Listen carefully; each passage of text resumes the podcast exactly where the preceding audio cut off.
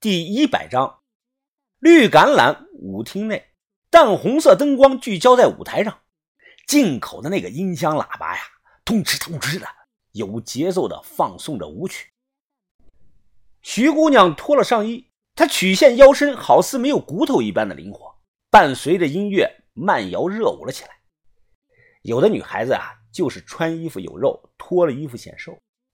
她伸手抓住自己的头发，扭动的腰肢。在淡红色的灯光中，嘴唇微张，看起来表情魅惑。就这么一个动作，顿时引起了好几个男的在台下是疯狂的吹这个流氓。有素质低的这个男的，一边吹着口哨，一边大喊：“哎，美女，啊，等会儿跟哥回家吧！”啊，徐姑娘仿佛对这些台下的看客早已习以为常了，她伸出小拇指冲我勾了勾。我不太想上去，这么多人看着太尴尬了。哎，上啊，哥们儿！哎，哥们儿叫你了，快上去啊！人家美女叫你啊，你不上我可上了啊！就是他妈的，看得我他妈都都硬了的。我一咬牙呀，然后呢，把酒杯放下。不就是跳个舞吗？谁不会呢？今天卖了货，心情好啊，全当放松了。我上去了，直接跳了一段火龙迪斯科。台下立即就有人大喊呀：“他妈的，下去下去！”什么玩意儿？滚下去！滚下去！滚下去！哎，下去下去！别跳了！我不理会，他们纯粹是嫉妒。徐姑娘见我逐渐的放开了，她一脸的微笑，走过来啊，贴着我跳，控制控制控制控制。她像个百变的女王，上一秒是精明无比的古董商，下一秒呢，变成了久经沙场的夜店舞女。套用现在流行的一句话呀，她扭动的每一个动作都蕴含着几百个心眼儿。台上呢，大概跳了有十来分钟，我感觉自己啊，快成了在场所有男人的公敌了，一个个都眼冒金星的瞪着我，我脸上挂不住了，想打退堂鼓。看我要溜啊，徐姑娘一把就拽住了我的胳膊，她用很小的声音在我的耳边吹着气：“象把头，你想不想骑马呀？”什么？我人还没反应过来，下一秒啊，就被拽着衣领啊，向台下走去。推开一间包房，沙发上坐着两名中年男人，在洗这个扑克牌。哦，徐小姐啊，这位就是你说的那个同事吧？哎，咱们有言在先啊，玩归玩，哎，可别伤了感情。徐姑娘冲着沙发上说话的这个中年男人啊笑了笑，转身将我拽到了卫生间。我这我这都打算回去了，玩什么呀？玩牌啊？哎，我可事先声明啊，我从不沾赌的，也不会赌。怎么？怕我做局？怕我给你下套？我没说话，算是默认。他对着镜子整理整理刘海。包厢里的那两个人啊，是彭城的兄弟，今天下午刚到康定，公司要我好好的接待他们。我说：“那你就接待吧，拽我来干什么呀？”徐姑娘笑了：“呵呵，彭城兄弟他们爱赌，我这是投其所好。我们四个人玩。”你的任务就是凑个数，全程呢当水鱼就行。我虽然不玩牌啊，但有些东西也清楚。水鱼的意思呢，就是任人宰割的那个土大款，只容易被骗财的笨蛋。怎么？我买货帮了你们，你不能帮我这一次吗？啊，不是不是，那玩什么呀？我刚才说过了，玩骑马。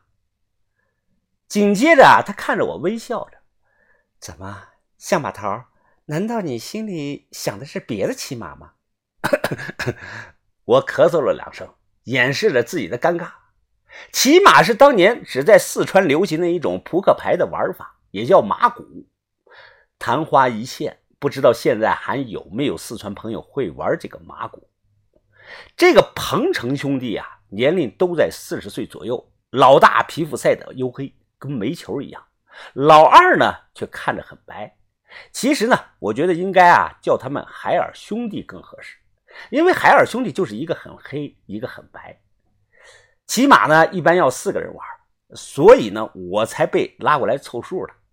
马骨的玩法说简单也不简单，说难也不难。四个人每人抓五张牌，其中一个人啊当庄家，亮牌后比大小，牌型点数大的赢。当自己手中三张牌的点数啊凑成了十点或者是二十点，这个叫有凑。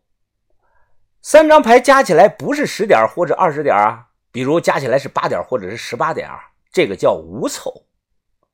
你手中抓了三张牌是有凑时啊，如果剩下的两张牌点数加起来恰巧也是十点，比如啊一张红桃五加上一张方片五，那这个就是马骨了，通杀的。马虎最大，再往下排还有这个铜锤、小顺马、大顺马、十马、四条等等，这个有点复杂了。很多我都忘了，就不再详细的介绍了。徐姑娘给了我一个黑色的塑料袋，袋子里装了二十多万的现金，意思是让我这个水鱼啊全输给对方。入座，彭城的兄弟老大看着我们面前的钱，哎，他笑了。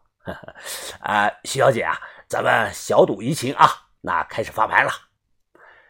徐姑娘笑着看着他，啊，彭大哥说的对啊。到我们四川就得玩两把马骨才过瘾啊！小赌怡情，发牌吧。扔筛子定庄家，我扔了个六点，最大哎，第一把就是我的庄。刷刷刷发了一圈牌，我看也没看，扔了一万块钱，反正不是我的钱，扔着也不心疼。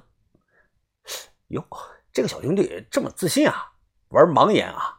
盲眼的意思啊，就好比那个炸金花中的蒙牌，一般啊输多赢少。徐姑娘抓起牌来看了后扔了，笑着说自己手气不好，该您了。